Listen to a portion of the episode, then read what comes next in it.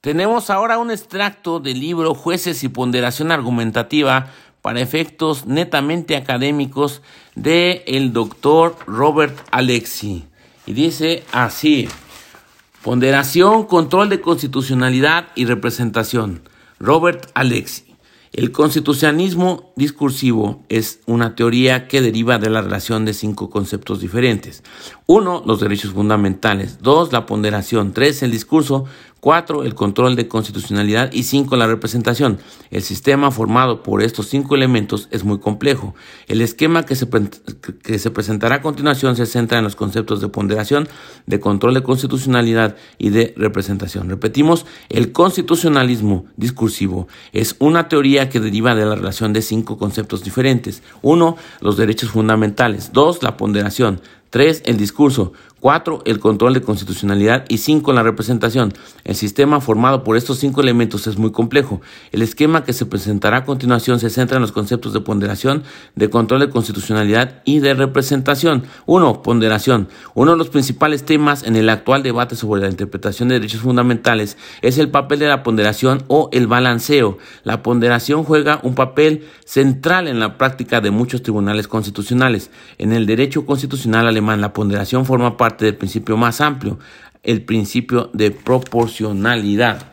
Dice, el principio de proporcionalidad se conforma por otros tres subprincipios, el de idoneidad, el de necesidad y el de proporcionalidad en el sentido estricto. Estos principios expresan la idea de optimización. Repetimos, el principio de proporcionalidad se conforma por otros tres subprincipios, el de idoneidad, el de necesidad y el de proporcionalidad en sentido estricto. Estos principios expresan la idea de optimización. Interpretar los derechos fundamentales de acuerdo al principio de proporcionalidad es tratar a estos como requisitos de optimización, es decir, como principios y no simplemente como reglas. Los principios como requisitos de optimización son normas que requieren que algo se realice con la mayor amplitud posible dentro de las posibilidades jurídicas y fácticas. Los principios de idoneidad y de necesidad conciernen a la optimización relacionada con todo aquello que es fácticamente posible, de modo tal que expresan la idea del óptimo de Pareto. En cuanto al tercer subprincipio, el de proporcionalidad en el sentido estricto, está enfocado a la optimización de las posibilidades jurídicas. Estas posibilidades jurídicas están esencialmente definidas por principios contrapuestos. La ponderación no es más que eh, la optimización relativa a principios contrapuestos. Por lo tanto, el tercer subprincipio se puede expresar mediante la siguiente regla. Cuanto mayor sea el grado de insatisfacción o de detrimento de un derecho o de un principio, mayor debe ser la importancia de satisfacer el otro. Esta regla podría denominarse la ley de la ponderación. Repetimos, la ponderación no es más que la optimización relativa a principios contrapuestos. Por lo tanto, el tercer subprincipio se puede expresar mediante la regla siguiente. Cuanto mayor sea el grado de insatisfacción o de detrimento de un derecho o de un principio, mayor debe ser la importancia de satisfacer del otro. Esta regla podría denominarse ley de la ponderación. 1. Dos objeciones.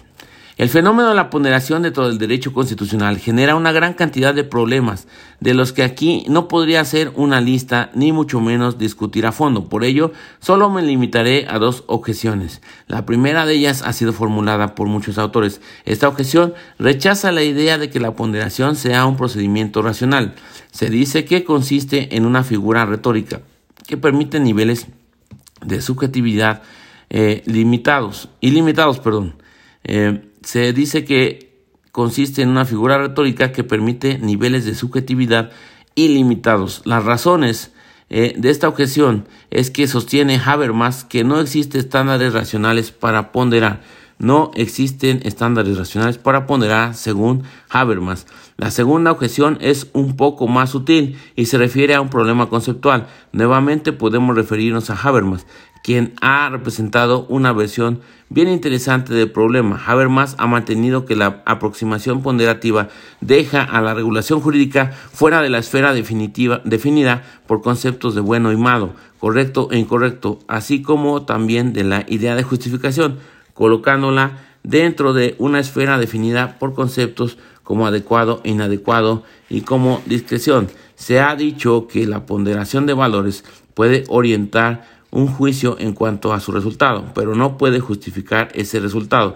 La decisión de un tribunal es en sí misma un juicio de valor que refleja de manera más o menos adecuada una forma de vida que se articula en el marco de un orden de valores concreto. Pero este juicio ya no se relaciona con las alternativas de una decisión correcta o incorrecta. La segunda objeción es al menos tan seria como la primera, pues es equivalente a la tesis de que la pérdida de la categoría de corrección es el precio que hay que pagar para ponderar o balancear. Si la ponderación solo puede producir resultados, pero no puede justificar dichos resultados, entonces debería ubicarse fuera de la esfera definida por conceptos como verdad, corrección, conocimiento, justificación y objetividad. Los habitantes de este territorio son entidades, juicios o proposiciones que se asignan a sí mismos la calidad de verdadero o falso, correcto o incorrecto. En otras palabras, están, estas entidades expresan lo que en realidad es, lo que puede ser calificado como verdaderamente cognoscible y no solo meramente creído. De la misma manera, más allá de un mero apoyo retórico, estas entidades requieren de justificación. Esta región puede ser denominada como el imperativo de la objetividad. Si la ponderación fuera excluida desde un inicio de la esfera de objetividad, la aproximación ponderativa sufriría un terrible golpe. El control de constitucionalidad está necesariamente conectado con una pretensión de corrección. El control de constitucionalidad está necesariamente conectado con una pretensión de corrección. Por lo que si la ponderación o el balanceo fueran incompatibles con la corrección, la objetividad y la justificación.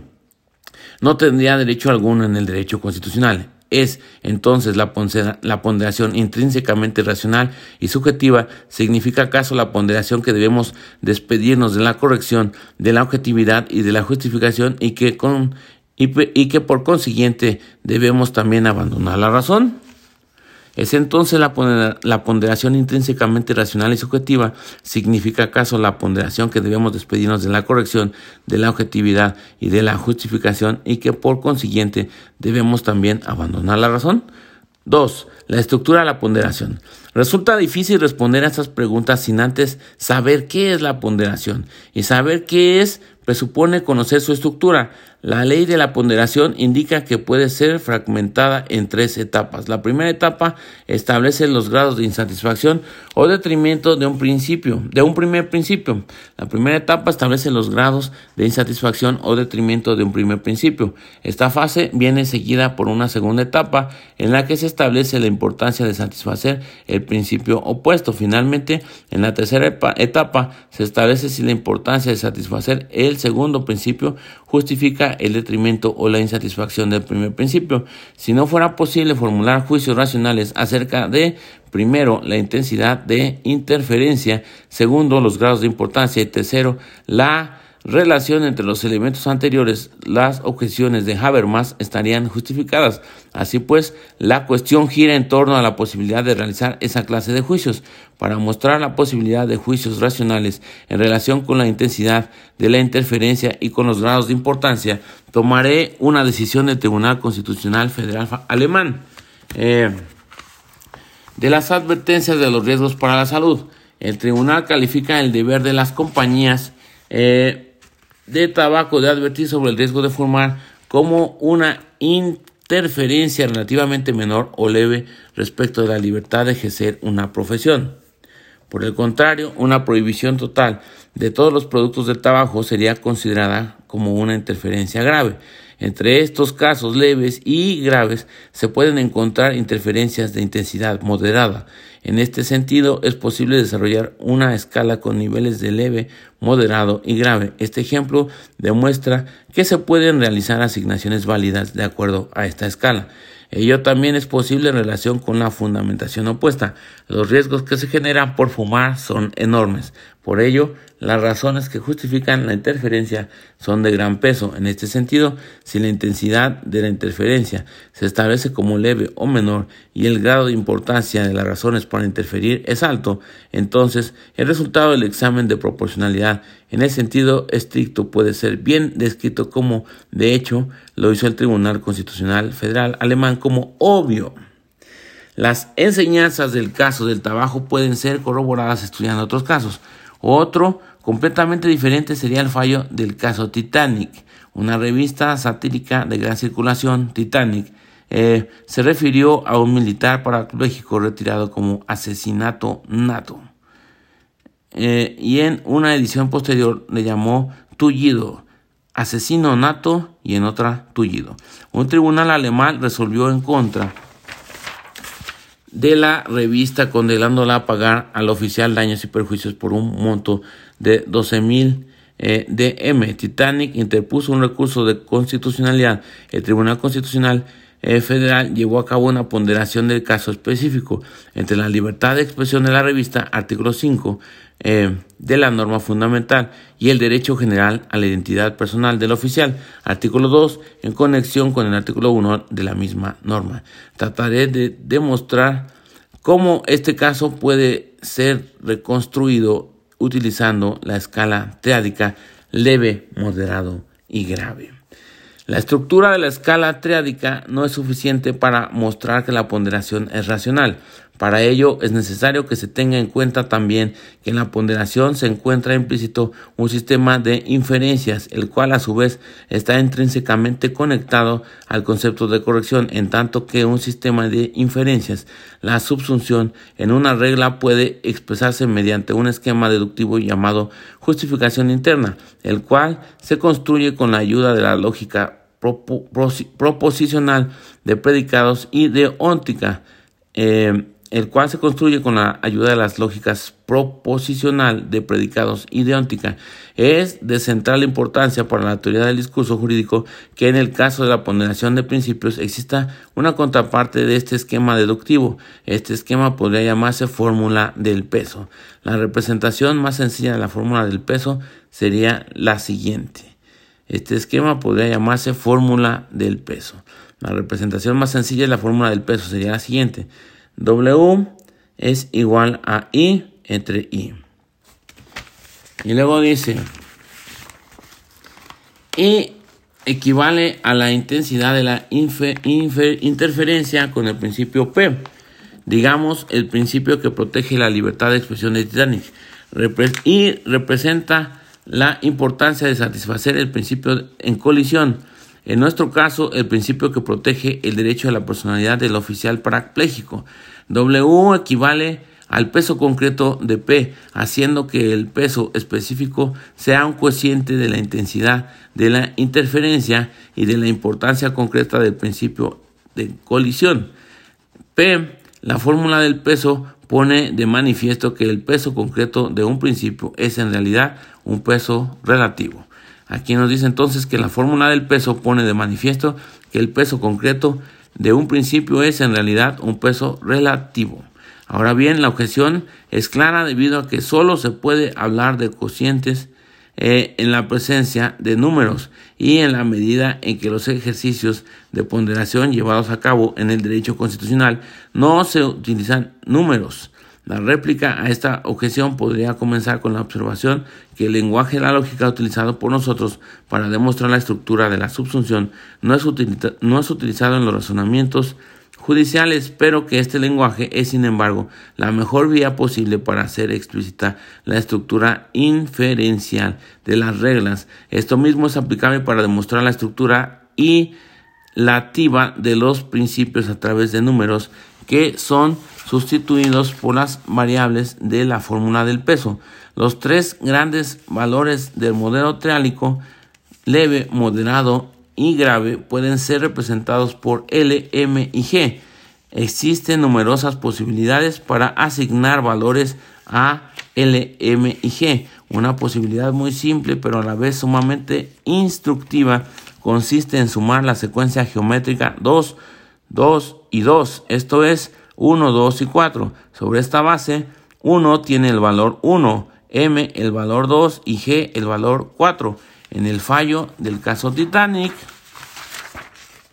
el tribunal consideró que la intensidad de intervención de I con la libertad de expresión es grave y que la importancia de satisfacer el derecho a la identidad personal PJ del oficial eh, IJ al describirlo como un asesino nato es moderada. M, posiblemente leve, L, debido al contexto altamente satírico de la revista. Ahora bien, si en este caso insertamos los valores asignados A, G y AM por la secuencia geométrica, el peso concreto de P, I, W y J sería 4,2 que representa 2. Si I fuese M e I fuese G, el valor atribuido sería de 2 cuartos. Esto es un medio. En todos los casos de empate este valor es de 1. La prioridad de P1 se queda expresada por un peso determinado mayor que 1 y la prioridad de PJ por un peso menor que 1. La descripción del oficial como tullido fue considerada como grave. Ello dio lugar a un empate y consecuentemente a que no prosperara el recurso constitucional del Titanic. En cuanto a los daños y perjuicios derivados de la descripción como tullido, o sea, asesino nato, era moderada, posiblemente leva, en un cambio tullido era grave. La racionalidad de una estructura inferencial depende esencialmente de si conecta premisas que a su vez puedan ser justificadas racionalmente. La estructura que expresa la fórmula del peso no sería una estructura eh, racional si su input fuese premisas que la expulsaran del ámbito de la racionalidad. No es ese, sin embargo, el caso. El input que representan los números son juicios. Un ejemplo de ello es el juicio de que la descripción pública de una persona minusválida como tullido supone una vulneración grave de su derecho a la personalidad. Este juicio expresa una pretensión de corrección que, dentro del discurso, puede ser eh, puede ser justificada como la conclusión de otro esquema de inferencia. El Tribunal Constitucional Federal operó de esta forma, presentando el argumento de que la descripción de un parapléjico como tullido era humillante y respetuosa, junto con la corrección de los argumentos relativos a la intensidad de la interferencia de la libertad de expresión, la fórmula del peso transfiere la corrección de este argumento al juicio sobre el derecho de Titanic en el caso concreto, lo cual a su vez eh, implica al juicio que expresa la decisión del tribunal, acompañado de las premisas adicionales. Esta es la estructura racional para establecer la corrección de los juicios jurídicos dentro de un discurso. Los elementos básicos de esta estructura son juicios o proposiciones. Ello supone que la naturaleza de la ponderación puede ser caracterizada por algo que podría ser llamado como proposicionalidad. Proposicionalidad. Siendo así las cosas, se puede rechazar la objeción de Habermas, que sostiene que la ponderación nos deja fuera de la esfera de la justificación, de la corrección y de la objetividad. Las decisiones o proposiciones conectadas por la fórmula del peso deben ser justificadas mediante ulteriores argumentos. En otras palabras, la fórmula del peso es una clase de argumento. En otras palabras, la fórmula del peso es una clase de argumento. Las formas de argumento definen la estructura lógica de movimientos dentro de los discursos y muestran cómo los movimientos se relacionan entre sí. El discurso es el tercer elemento de los cinco que forman el sistema conceptual del constitucionalismo discursivo. Ahora podemos ver claro que la ponderación está conectada con el discurso. La ponderación no es posible sin el discurso y las distintas clases de argumentos o estructuras de inferencias incluye necesariamente la estructura ponderativa, tal y como lo pone en manifiesto la fórmula del peso. Sobre esta base se puede contrastar la objeción de racionalidad de Habermas, argumentando que la ponderación es tan racional como el propio discurso. Si el discurso práctico no fuera racional, no habría racionalidad práctica en absoluto. La ponderación no solo está relacionada necesariamente con el discurso, sino también con los derechos fundamentales. De ahí se sigue que los derechos fundamentales están necesariamente relacionados con el discurso. Surge ahora la siguiente pregunta, ¿cuáles son las consecuencias de ello para el cuarto elemento del sistema conceptual del constitucionalismo discursivo? Esto es, para el concepto de control de constitucionalidad. Dos. El control de constitucionalidad, el control de constitucionalidad es el 2.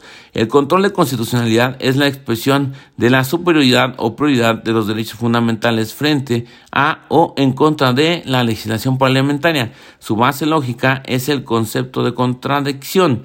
La declaración de inconstitucionalidad de una ley implica que ésta se contradice, al menos una norma de la Constitución. Esta contradicción a nivel normativo viene acompañada por una contradicción en el nivel de los juicios acerca de normas. En la mayoría de los casos, los fallos de los tribunales constitucionales son explícitos y tienen la forma de la ley L es inconstitucional, mientras que los juicios parlamentarios mientras que los juicios parlamentarios son, al menos a lo largo del proceso legislativo, eh, esto es previamente al recurso de constitucionalidad, por lo general son solo implícitos y tiene la norma, la ley L es constitucional. Estas dos clases de contradicciones muestran que el control de constitucionalidad es esencialmente proporcional, proposicional, perdón, y por lo tanto argumentativo o discursivo. Estas dos clases de contradicciones muestran que el control de constitucionalidad es esencialmente proposicional y por lo tanto argumentativo o discursivo. Ahora bien, el control de constitucionalidad consiste en algo más que meras afirmaciones concernientes a la constitucionalidad. El Tribunal Constitucional no solo dice algo, sino que también hace algo. Por lo general, tiene el poder de invalidar actos inconstitucionales del Parlamento. Este tipo de participación en la legislación implica que la actividad del Tribunal Constitucional no solo tiene un carácter proposicional o discursivo, sino también un carácter institucional o autoritativo. La cuestión de la ponderación es el principal problema de la dimensión metodológica del control de constitucionalidad.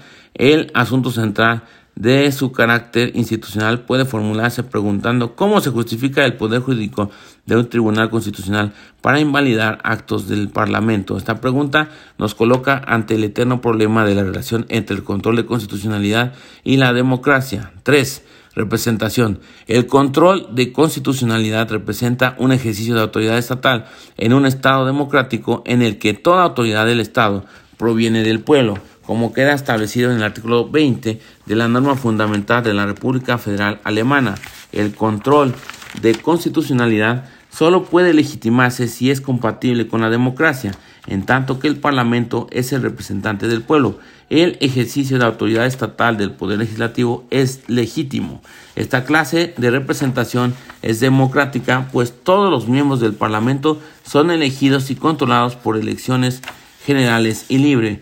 Pero en el caso del control de constitucionalidad, las cosas son bien diferentes, al menos en un aspecto general. Por regla general, los jueces de los tribunales constitucionales no cuentan con legitimación democrática directa, lo que quiere decir que normalmente el pueblo no tiene la posibilidad de controlarles negándoles la reelección. ¿Es esto compatible con la democracia? La única manera de reconciliar el control de constitucionalidad con la democracia es considerando que aquel es también una forma de representación del pueblo. Ahora bien, esta estrategia parece estar bloqueada por dos obstáculos. Primero, la representación parece estar necesariamente relacionada con elecciones. Y segundo, si la representación fuera posible sin la presencia de elecciones, ¿por qué debería prevalecer esta forma de representación frente al sufragio? Uno, la representación argumentativa. El concepto de representación argumentativa es la clave para solucionar los anteriores problemas y por consiguiente también es central para solucionar el problema general del control de constitucionalidad. La representación consiste en una relación de dos partes entre los representandum eh, entre los representandum y los representantes. En el caso de la legislación parlamentaria, la relación entre un representante y el pueblo y los representantes, el parlamento, es está esencialmente determinada por las elecciones. Ahora bien, sería posible dibujar un esquema democrático que comprenda exclusivamente un sistema de toma de decisiones centrado en los conceptos de elecciones y de regla de la mayoría. Se trataría de un modelo de democracia puramente decisoria. Eh, sin embargo, un modelo democrático adecuado debe incluir no solo decisión, sino también argumentación al incluir en el concepto de democracia la idea de argumentación. La democracia se torna de, en deliberativa. Sin embargo, un modelo democrático adecuado debe incluir no solo decisión, sino también argumentación. Al incluir en el concepto de democracia la idea de argumentación, la democracia se torna en deliberativa. La democracia deliberativa es un esfuerzo para institucionalizar el discurso como medio para la toma pública de decisiones, tanto como sea posible. Por esta misma razón, la relación entre el pueblo y el Parlamento no debe estar únicamente determinada por las decisiones expresadas a través de las elecciones y los votos, sino también mediante argumentos. En este sentido, la representación parlamentaria del pueblo es a la vez volitiva o decisionista y argumentativa o discursiva. En cambio, la representación del pueblo en el Tribunal Constitucional es puramente argumentativa. El hecho de que la representación parlamentaria sea al mismo tiempo volitiva y discursiva demuestra que la argumentación y la representación no son incompatibles. Por el contrario, un adecuado concepto de representación debe referirse, como afirma Leon Bolz, a ciertos valores ideales. La representación es más que una procuración mediante poderes, como propone Kelsen, y también más que una transformación de los representandum en algo existente, como mantiene Carl Schmitt. La representación incluye, desde luego, elementos de ambas ideas, es decir, la representación es necesariamente normativa y real, pero estos elementos no agotan el concepto. La representación expresa necesariamente una pretensión de corrección, por lo tanto, un concepto de representación bien definido deberá contener una dimensión ideal que relacione la decisión con el discurso. En consecuencia, la representación ha de ser definida como la conexión de dimensiones normativas, fácticas e ideales. 2. Las condiciones de una verdadera representación argumentativa. Un crítico del control de constitucionalidad podría objetar que todo esto termina por ser una sobreidealización, una sobreidealización. Sostendría que la representación argumentativa es solo una quimera. Una vez, una vez que, eh, que lo ideal es sustituido por lo real, el Tribunal Constitucional es libre de declarar cualquier argumento como un argumento en representación del pueblo. Dice aquí una vez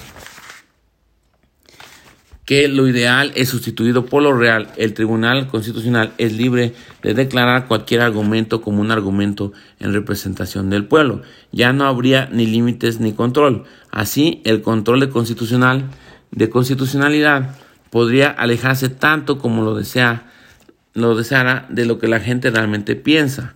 Así, el control de constitucionalidad podría alejarse tanto como lo deseara de lo que la gente realmente piensa y demanda, y sin embargo, afirmar que la representa. Oh. El camino del constitucionalismo discursivo, que empieza con los derechos fundamentales y continúa con la ponderación, el discurso y el control de constitucionalidad, termina en una ilusión en la que es posible legitimar cualquier cosa.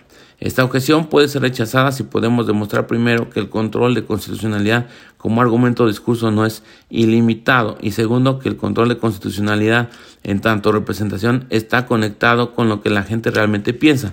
Los argumentos constitucionales se pueden distinguir unos de otros en la medida en que son buenos o malos, mejores o peores. Así pues, el control de constitucionalidad como argumento no permite todo. Así pues, el control de constitucionalidad como argumento no permite todo.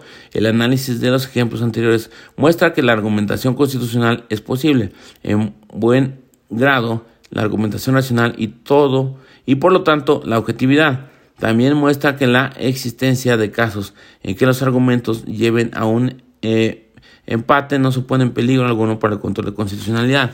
En los casos de empate, el legislador tiene discrecionalidad y si la Constitución no ha de decidir todos y cada uno de los casos, es esta discrecionalidad del legislador es necesaria. Todo lo que se necesita es una clase de estos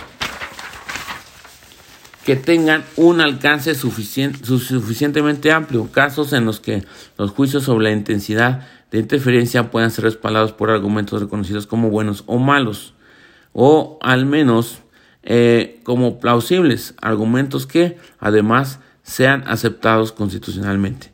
La existencia de argumentos buenos o plausibles es suficiente para la deliberación o la reflexión, pero no para la representación. Para esto no solo es necesario que los tribunales sostengan que dichos argumentos son argumentos del pueblo, sino que además un número suficiente de personas acepte por lo menos a largo plazo esos argumentos como razones de corrección. Solo las personas racionales son capaces de aceptar argumentos sobre la base de su corrección o sensatez.